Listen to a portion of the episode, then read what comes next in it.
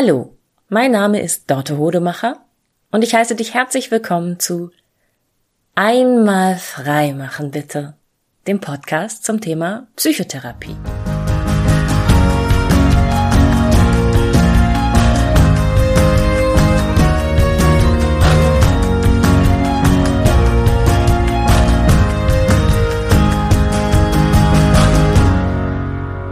Manchmal hat man vor, eine Podcast-Serie zu machen, also eine, eine Reihe unterschiedlicher Folgen, die mit ähnlichen Themen zu tun haben. Und manchmal hat man das gar nicht vor, ich jedenfalls nicht. Und es passiert trotzdem. ähm, ich hatte ja vor kurzem eine Folge gemacht zum Thema Frühjahr ist anstrengend. Und jetzt gibt es eine Folge zum Thema Sommerdepression. Überhaupt gar nicht geplant. Und sie hängt sogar auch zusammen mit der letzten Folge, in der es ja um die Morgenangst ging auf die ich übrigens viel positives Feedback bekommen habe und dafür möchte ich mich nochmal bedanken. Das ist, das tut mir sehr, sehr gut und das äh, sagt mir, dass ich ähm, meinen HörerInnen was Wertvolles biete, was ihnen öfter mal hilft oder einfach den Horizont erweitert.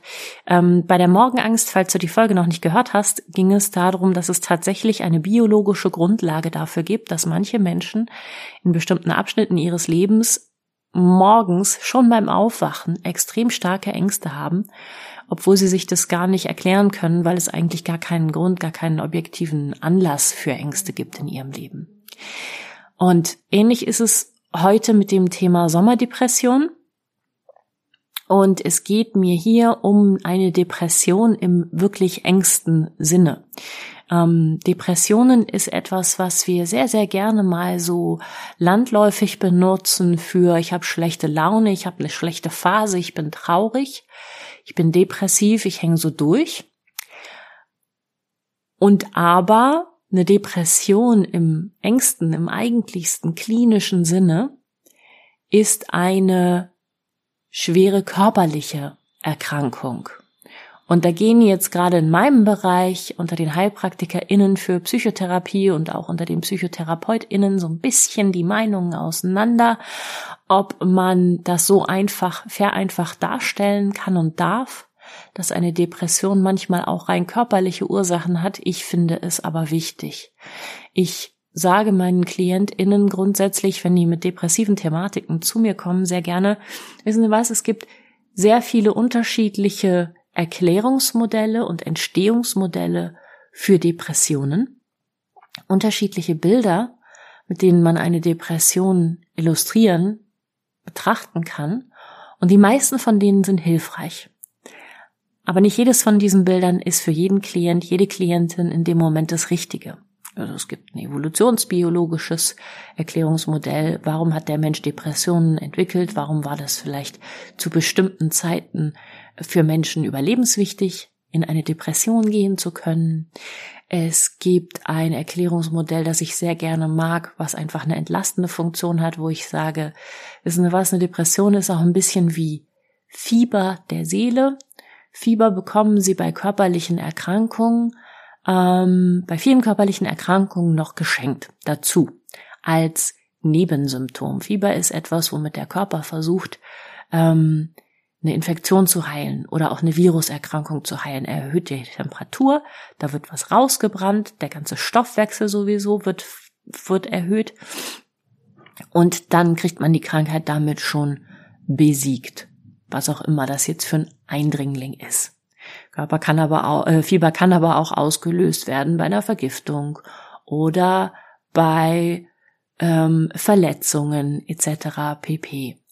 Ähm, man muss nicht unbedingt die Ursache des Fiebers finden, um das Fieber beheben zu können. Auch nochmal ganz wichtig. Im Zweifelsfall, wenn man nicht genau weiß, wer die Infektion ausgelöst hat im Körper, gibt man ähm, ein Antibiotikum, auf das viele äh, Keime anspringen und dann senkt sich das Fieber, die Infektion geht zurück, wer auch immer, was auch immer sie jetzt ausgelöst hat. Mit Depressionen kann man es ähnlich sehen. Eine Depression kann eine Nebenerscheinung, eine Begleiterkrankung sein, kann darauf hinweisen, dass man in einer Lebenssituation, in Lebensumständen sich befindet, die einem nicht gut tun, die man dringend verändern sollte. Eine Depression kann eine Begleiterscheinung von einer körperlichen Stoffwechselerkrankung sein, von einem Diabetes, von einer Schilddrüsenerkrankung, von diversen anderen wirklich ursächlich medizinischen Erkrankungen. Eine Depression kann eine anhaltende, verschleppte Trauerreaktion sein. Eine Depression kann auch bedeuten, ich habe bestimmte für ein selbstbestimmtes, erwachsenes, reifes Leben wichtige Verhaltensweisen nie erlernt. Ich habe zum Beispiel nicht gelernt, Nein zu sagen. Ich habe nicht gelernt, meine eigenen Grenzen zu erkennen und einzuhalten. Deshalb gerate ich immer wieder in Situationen, in denen ich mir zu viel aufhalse, in denen zu viele Menschen zu viel von mir wollen und ich meinen, meinen eigenen Akku immer wieder über die Grenzen leere. Und diese Depressionen kann man, ne, wenn man sie wie Fieber betrachtet, kann man auch mit unterschiedlichen Mitteln ähm, bekämpfen. Das, ähm, das Pendant zu den Antibiotika wären dann Psychopharmaka, Antidepressiva. Die kann man geben und in den allermeisten Fällen werden die helfen, auch ohne dass die Ursache behoben wird. Ähm, man empfiehlt heutzutage mittlerweile aber meistens eine Kombination aus Antidepressiva und Psychotherapie, weil es eben im ersten Moment, wenn eine Di Di Depression diagnostiziert wird, gar nicht unbedingt so klar ist, woher sie kommt und weil es dann schade wäre und blöd wäre, wenn man eine Ursache, die im Verhalten oder in den Lebensumständen liegt, ähm, nicht behandelt. Ähm, es gibt auch bestimmte Denkmuster, Arten und Weisen zu denken, die eine Depression herstellen oder verschlimmern können. Also wenn man sich übermäßig vergleicht, wenn man sehr, sehr viel Zeit auf Social Media verbringt, wenn man dazu tendiert, so eine negative Abwertungsspirale sich dort hineinzubegeben, wenn man im Elternhaus gelernt hat, viel zu zu meckern, zu kritisieren, sich selbst und sich gegenseitig zu kritisieren, dann kann das schon sehr depressionsfördernd sein. In solchen Fällen ähm, ist zum Beispiel eine kognitive Verhaltenstherapie etwas, was großartig wirkt. Also ähnlich wie beim Fieber ist es mit der Depression. Es gibt viele, viele Möglichkeiten dagegen vorzugehen, therapeutisch. Und viele von denen führen zum Ziel. Und wenn die eine nicht funktioniert hat, dann macht es Sinn, noch mehrere andere auszuprobieren. Es gibt aber Depressionen, und darum geht es heute, die sind ganz besonders stark biologisch ausgelöst. Ich komme darauf, diese Folge zu machen, ohne dass ich eine Serie geplant hätte, weil es eine Freundin von mir erwischt hat. Eine Freundin von mir hat's umgehauen mit einer Depression. Und das hatte sie vor mehreren Monaten schon mal. Und ganz, ganz plötzlich und ganz akut. Wir hatten auch ursprünglich mal drüber nachgedacht, eine Podcast-Folge zu machen, in der ich sie dazu interviewe, wie genau das passiert ist. Bei ihr war es nämlich auch eben sehr stark auf der körperlichen Ebene. Die war erst beim, beim Hausarzt, die ist mit dem Krankenwagen abgeholt worden, die haben EKGs gemacht. Ähm, und das war nicht sofort die Diagnose Depression da, sondern sie hatte wirklich so starke körperliche Symptome, dass mehrere Mediziner, medizinische Stellen erst einmal sehr viele andere Dinge abklären wollten und mussten und das ist auch richtig und wichtig. Aber am Ende blieb dann die Diagnose Depression. Naja, wir wollten das Interview machen, nachdem es ihr wieder besser geht und es ging ihr nicht so lange. So viel besser. Und sie ist jetzt durch ihre Psychotherapeutin, die sie mittlerweile hat, darauf hingewiesen worden, dass es vermutlich eine klassische Sommerdepression ist. Und ich finde das ganz spannend. Dieses Krankheitsbild ist nämlich nicht sehr bekannt. Mittlerweile wissen relativ viele Menschen, dass es so etwas wie eine Winterdepression gibt, die man vermutet dadurch eben ausgelöst wird, dass weniger, dass wir weniger Tageslicht abbekommen und dass das unseren ähm, Neurotransmitterhaushalt durcheinander bringt. Und mit einer Sommerdepression scheint es sich ähnlich zu verhalten, wenn auch natürlich anders, weil wir sehr, sehr viel Licht abbekommen im, im Sommer und auch das nicht unbedingt gut ist für unseren Neurotransmitterhaushalt. ich finde das bei dieser Freundin deshalb so faszinierend, weil sie jemand ist, der sich wirklich selbst sehr gut kennt, eine extrem hohe Eigenverantwortlichkeit hat und sehr gut sich um sich kümmert. Ähnlich wie ich ist sie selbstständig und meiner Erfahrung nach sind selbstständige Menschen, ich sag mal so, sehr sensibel dafür, sich gut um sich zu kümmern. Wenn wir krank werden, dann müssen wir unseren Kunden oder in meinem Fall unseren KlientInnen absagen und dann haben wir keine Einkünfte und dann können wir uns nicht krank melden. Äh, also können wir schon machen, aber wir bekommen von der Krankenkasse dann erst einmal kein Geld. Je nachdem, was man für eine Versicherung abgeschlossen hat, für eine Zusatzversicherung, kriegt man eventuell ab dem 42., vielleicht sogar ab dem 21. Äh, Krankheitstag dann doch Geld, aber das hat man vorher natürlich alles, muss man das abgeschlossen haben und bis dahin, drei bis sechs Wochen, hat man keinerlei Einkünfte. Deshalb sind wir Selbstständigen meiner Erfahrung nach mm, besser darauf getrimmt oder in dem Moment, wo man sich selbstständig macht, fängt man plötzlich an, anders über sich nachzudenken, dass man nicht so leicht krank wird. Nicht, dass ich behaupten würde, angestellte Menschen würden gerne und leichtfertig krank werden und sich öfter mal krank melden. Nee. Aber das ist schon ein bisschen, ja, spürbarer die Eigenverantwortung, die man als Selbstständiger hat. Da fehlt sehr viel äh, soziales Netz. Nee, soziales Netz ist nicht richtig. Sozioökonomisches Netz, Absicherung. Ähm, Arbeitsunfähigkeit halt. Arbeitsunfähigkeits. Wie heißt es? Lohnfortzahlung im Krankheitsfall. Hm, du merkst, diese Podcast-Folge ist nicht geskriptet, wie so viele. ähm, so. Zurück zu den Selbstständigen. Selbstständig im Falle dieser Freundin heißt, sie geht zwei, drei Mal mindestens die Woche zum Sport. Sie macht auch die Art von Sport, die gesundheitsförderlich ist und nicht so sehr risikobehaftet äh, also nicht Extremsport, Fun-Sport, ähm, sondern ja, äh, Fitness im Studio mit einer sehr guten Betreuung. Sie ernährt sich sehr gesund, sie, also auch nicht, nicht zwanghaft gesund darauf, ne, verstehe mich nicht falsch. Ähm, sie ist einfach sehr bewusst und achtet auf sich, trinkt kaum oder keinen Alkohol, raucht nicht, ähm, ist schon jemand, der einfach wirklich gut auf sich achtet.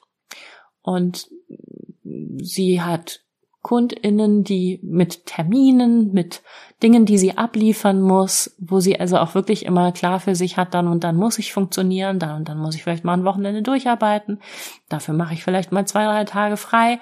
Also sie lebt ganz gewiss nicht mit sich in den Tag hinein.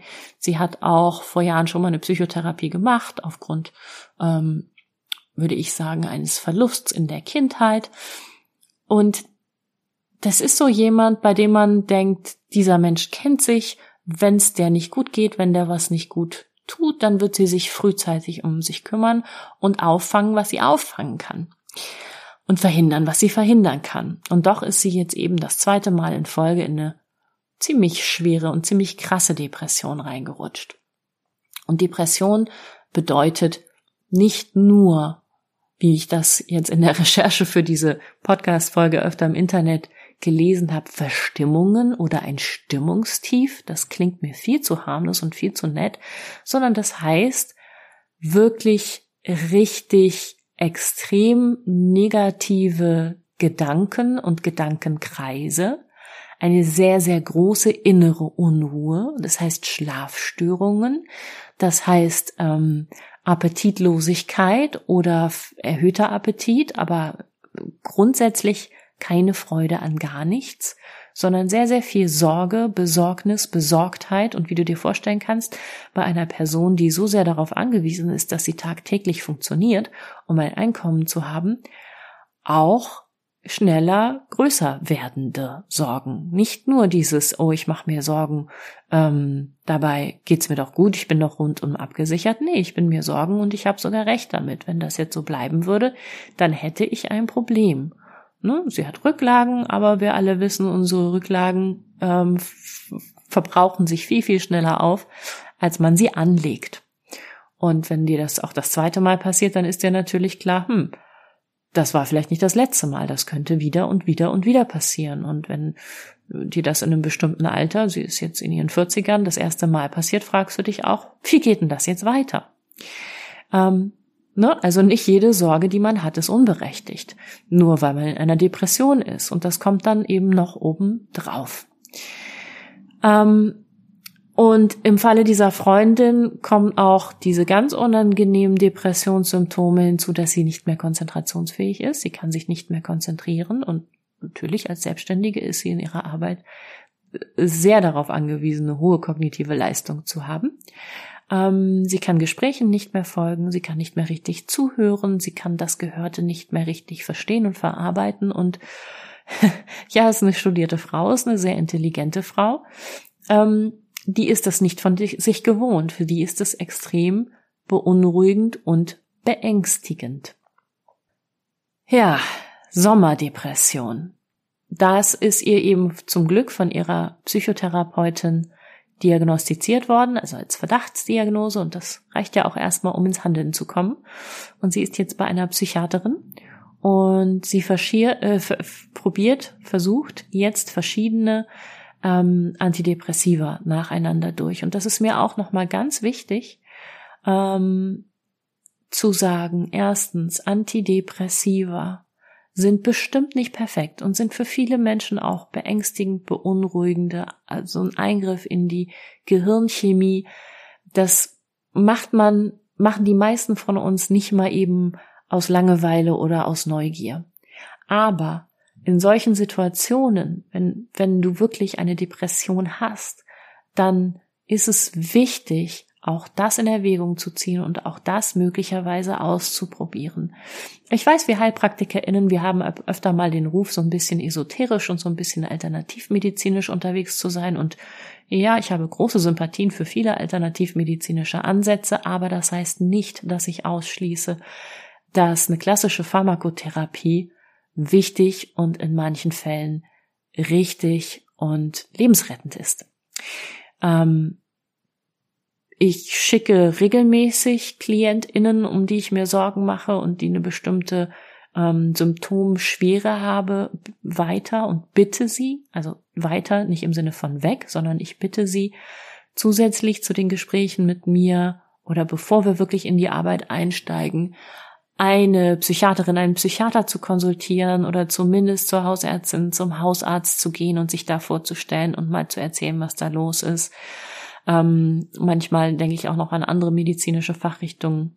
Ähm, aber vor allem, das sind die, wo ich immer sage, man, man kann Berührungsängste damit haben, ja, absolut nachvollziehbar, aber es kann nicht schaden, mit so jemandem zu sprechen. Es kann nicht einen großen Schaden anrichten. Also ja, auch Psychiaterinnen und Psychiater sind nicht immer die sensibelsten Menschen und haben mal einen schlechten Tag und verängstigen einen auch mal und sind auch manchmal unfreundlich. Aber es ist total wichtig, ähm, alle Wege auszuschöpfen, wenn man auf dem Weg in die Verzweiflung ist oder schon verzweifelt ist. Wir haben so viele Möglichkeiten in Deutschland. Bitte, bitte es wäre mir wichtig, dass wir alle niemals eine Möglichkeit ausschließen, bevor wir es nicht näher untersucht haben in so wichtigen ähm, Situationen. Denn Depressionen können Leben kosten. Auf jeden Fall. Ähm, also, PsychiaterInnen sind die Ansprechpersonen, wenn es darum geht, Psychopharmaka zu verschreiben. Viele leichtere Psychopharmaka können von Hausärztinnen verschrieben, äh, Ärztinnen, ja, von Hausärztinnen verschrieben werden und von Hausärzten. Ähm, wenn das aber nicht gleich anschlägt, nicht gleich das Richtige ist, wenn du den Eindruck hast, die Nebenwirkungen ähm, machen die Wirkung jetzt auch wieder zunichte, dann kannst du das nächste Antidepressivum und ein anderes Psychopharmakon probieren. Und auch ganz wichtig, Du nimmst so etwas nicht unbedingt ein Leben lang, sondern viele Menschen nehmen vorübergehend Antidepressiva. Viele Menschen nehmen vorübergehend angstlösende Mittel. Viele Menschen merken nach einer gewissen Zeit, so, ich glaube, jetzt kann ich auch wieder ohne. So, mir ist das vielleicht irgendwie, mir macht das ein blödes Gefühl, ähm, nicht spontan die Freiheit zu haben, drei Monate in Urlaub zu fahren, weil ich muss immer dieses Medikament dabei haben oder nee, ich möchte einfach noch mal sehen, dass ich selber und alleine kann und ich würde es gern ausprobieren. Also, es gibt auch immer einen Weg zurück aus der Medikation. Tragisch wäre es, das nicht zu versuchen und sich sehr lange mit Versuchen von Selbstheilung oder mit Selbstbeschwichtigung ähm, sehr viel Zeit damit zu verschwenden. Das finde ich auch gut an der Geschichte meiner Freundin. Sie kann es sich nicht leisten, diese Zeit zu verschwenden. Sie hat nun mal da, durch die Selbstständigkeit diese Situation, dass sie nicht sagen kann, okay, ich lasse mich jetzt noch eine Woche krank schreiben und noch eine Woche krank schreiben und dann hoffe ich, geht es schon irgendwann wieder. Und es ist eben bei Depressionen und bei vielen psychischen Erkrankungen immens wichtig, dass möglichst schnell man die richtige Therapie bekommt oder eine der wirksamen Therapien bekommt, weil sich das Ganze sonst ähm, einschleicht, verselbstständigt, chronifiziert, da bleibt. Bestimmte Denkmuster kann man mal vorübergehend haben. Ähm, sie sagte das vorhin, es sei als eine, es sei eine Falltür in ihr aufgegangen, von der sie nie wusste, dass es die gibt. Und dann, wenn man das schnell wieder abgestellt bekommt, dann sind die auch wieder weg und man wundert sich, was man für merkwürdige Gedanken gehabt hat. Es kann aber eben auch sein, dass man diese Art und Weise zu denken so, so lange hat, dass es auch zu einer unangenehmen, schwierigen, unguten, negativen Angewohnheit wird. Und viele, ich sag mal, manche psychische Erkrankungen werden nicht von alleine besser. Die, bei denen die Biochemie ganz von alleine, ohne ersichtlichen Anlass im Außen, im Sinne von jemand ist verstorben, jemand hat dir deinen Job gekündigt, du bist verlassen worden, ohne so eine wirkliche Lebenskrise, Lebenskatastrophe. Jetzt weiß ich nicht mehr, wie ich den Satz hinten zusammenbekomme. Ähm, solche psychischen Erkrankungen, die von sich aus aufgrund einer biologischen Ursache eintreten, die lösen sich nicht von selbst auf, nicht zuverlässig, nicht zwingend, höchstwahrscheinlich nicht. Und da gibt's jetzt sicherlich ein paar KollegInnen, die die Hände über den Kopf zusammenschlagen und sagen, doch, doch, doch. Aber ich sehe das Stand meiner Erfahrung gerade so. Ähm, und dann ist es ganz wichtig, dass man nicht anfängt, ähm, sich mit Podcast-Folgen selber zu helfen, sich mit Coaching selber zu helfen, sich mit spirituellen Selbsterfahrungskisten selber zu helfen. Es gibt wunderbare, viele großartige Werkzeuge in dieser spirituellen und Selbsterfahrungsszene. Ganz, ganz tolle Sachen. Und es gibt Momente, in denen versagt das. Wichtiger Aspekt noch bei der Sommerdepression ähm, und bei allen Depressionen sind Scham- und Schuldgefühle. Äh, Gerade im Sommer ist es natürlich offensichtlich, man wird überall damit konfrontiert. Die Leute lieben das Wetter, die Leute gehen raus, scheinbar alle freuen sich. Endlich hat man das Leben, wovon man immer sich gewünscht hat, dass es kommt, dass es wieder da sein mag. Man ist draußen unterwegs mit Freunden, sitzt am Badesee, zeigt sich im Bikini. Und das ist auch ein Positivitätsdruck und ein eine Art von Leistungsdruck, emotionaler Leistungsdruck, ein Druck, sich auf eine bestimmte Art und Weise zu fühlen, äh, für den viele von uns empfänglich sind. Und es hat mich sehr geärgert, als ich für diese Folge recherchiert habe, was eine Sommerdepression ist und wer alles schon was Gutes, Schlaues, Hilfreiches darüber geschrieben hat, dass ich an mehreren Punkten gelesen habe. Ähm, es ist nämlich so, Sommerdepression trifft besonders häufig Frauen zwischen 20 und 40. Und meine Freundin ist der beste Beweis dafür, dass es auch ein paar Jahre später noch passieren kann. Habe ich an mehreren Punkten gelesen. Sommerdepression würde diese Gruppe besonders häufig treffen, weil die sich ja so viel Druck machen, im Sommer gut auszusehen und eine schöne Bikini-Figur zu haben. Und ähm, ne, dieser, dieser Social Media, Instagram, Druck und so, da schwingt immer so ein bisschen mit, Frauen sind halt auch selber schuld. Und das macht mich ganz doll fuchsig und das ist nicht hilfreich, wenn es um ernsthafte psychiatrische Erkrankungen geht. Trotzdem, wenn man sie dann hat, die Sommerdepression, dann gehören Scham und Schuldgefühle oft dazu und machen es noch schwerer und machen es noch schwerer, den Gang zum Arzt zu machen und auch sich anderen Menschen um einen herum anzuvertrauen. Ne? Weil das eben tatsächlich passiert, dass Menschen, denen man sich anvertraut, dann sagen, ja, aber ist doch so schönes Wetter, komm, geh raus, freu dich mal, du musst nur loslassen, mach dir nicht so einen Druck. Hm, hm, hm. Es ist ja gar nicht so, wie es dir scheint.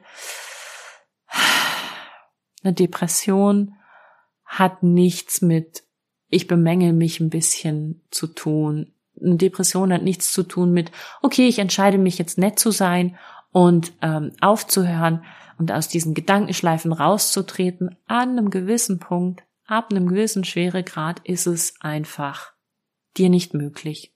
Und das ist mir ganz, ganz wichtig und ich hoffe, es entlastet dich, das zu wissen. Ne, bei 42 Grad Fieber oder sagen wir 41 Grad Fieber würdest du nicht drüber nachdenken, wenn ich jetzt anders denke, wenn ich jetzt netter zu mir bin, dann geht das weg, sondern dann würdest du auch zum Arzt gehen damit. Ähm, was habe ich noch vergessen, außer Acht gelassen? Thema Sommerdepression. Ich glaube, das war jetzt eine Menge. Ich glaube, das war viel Input. Ganz, ganz wichtig. Ich bin gar keine Ärztin. Ich bin keine Psychiaterin. Ich bin keine Hausärztin, sondern ich bin nur jemand, der Psychotherapie ähm, leisten darf. Aber für die Diagnose solch schwerer psychiatrischer Erkrankungen wie einer Sommerdepression würde ich dich jederzeit weiterschicken. Also bitte, wenn du den Gedanken hast, es könnte eine Sommerdepression sein, woran ich gerade leide, dann vertraue nicht dieser Podcast-Folge und diagnostiziere dich selbst, sondern geh zu jemandem, der sich auskennt. Geh zu einer Psychiaterin, zu einem Psychiater, geh im ersten Schritt zu deiner Hausärztin, zu deinem Hausarzt, Geh vielleicht auch, wenn es richtig schlimm ist, gerade in die Notaufnahme des nächsten Krankenhauses. Das kannst du alles machen. Genauso wie Frühjahr anstrengend ist, ist Sommer für viele Menschen sehr anstrengend. Wir wissen mittlerweile, dass mit steigender Luftfeuchtigkeit, und das ist ein Phänomen, das mit dem Klimawandel zu tun hat, die Atmosphäre speichert immer mehr Wasser, weil es immer wärmer wird. Das das hat das Klima mit sich. Es wird nicht wärmer und trockener, sondern dadurch, dass es global wärmer wird, wird es feuchtwärmer. Und wir wissen, dass bei steigender Luftfeuchtigkeit und steigenden Temperaturen auch die Suizidraten äh, steigen. Ganz klar statistisch nachgewiesen. Man kann nach den Ursachen fragen. Man kann, ne, es fällt dem menschlichen Körper beispielsweise immer schwerer mit steigender Luftfeuchtigkeit sich selber runter zu kühlen, ist ganz klar, wenn wir schwitzen und die Luft nicht mehr mh, mm, verdunstet, bleibt die Verdunstungskühle aus. Ähm, aber wichtig ist gar nicht so sehr nach den Ursachen zu fragen, sondern nach Lösungen zu gucken und die Dinge ernst zu nehmen. Ja, das war heute, glaube ich, eine sehr eindringliche Folge. Ähm, ich habe sehr viel gesprochen, sehr viel Inhalt und ich glaube, ich habe ziemlich viel appelliert, weil es mir aber auch gerade so unheimlich wichtig ist und weil mich das bei dieser Freundin wirklich, will ich sagen, schockiert. Ich bin schwer zu schockieren, aber doch überrascht und ich da mitfühle und ich aus vollem Herzen sagen kann, ich habe keine Ahnung, wie sie es hätte verhindern können.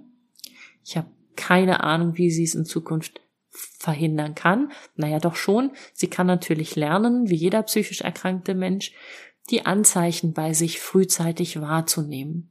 Sie hat unter anderem wahrgenommen, äh, ist sie selbst drauf gekommen, dass ihre Pupillen extrem klein werden, wenn sie in die Depression rutscht, also unnormal klein.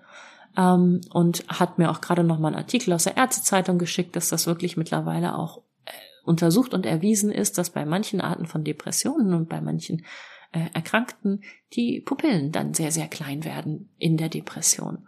Und so lernt sie hoffentlich für sich zu erkennen, wann es das nächste Mal losgeht und sie lernt gerade das richtige Medikament für sich zu finden und vielleicht wird es auch in ihrem Denken und in ihrem Verhalten in der Psychotherapie plötzlich Muster geben, an denen sie merkt, ah, das tut mir ja immer gar nicht gut.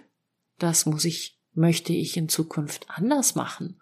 Und vielleicht wird der Nutzen der Psychotherapie bei ihr auch nur sein, Verständnis für sich zu haben, bei sich zu bleiben, mit sich durchzuhalten, Scham und Schuld anzunehmen, ihnen aber nicht zu glauben, sondern zu wissen, das gehört jetzt auch noch dazu, das muss ich auch nicht ernst nehmen, geht aber jetzt auch nicht von heute auf morgen weg, habe ich auch nicht gemacht, ist Teil der Erkrankung. Jo, ich hoffe, die Folge ähm, war für dich ein bisschen interessant. Ich hoffe, du bist niemals betroffen von dem Thema Sommerdepression.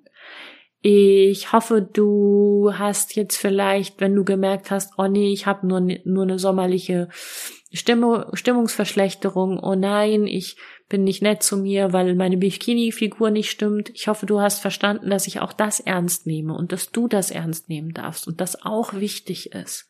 Und dass es einen eklatanten Unterschied gibt zwischen einer schlechten Phase nörgelig sein mit sich selbst, eine längere, leichtgradige Depression zu haben oder depressive Verstimmungen, die immer mal wieder auftreten und einer richtig schweren Sommerdepression.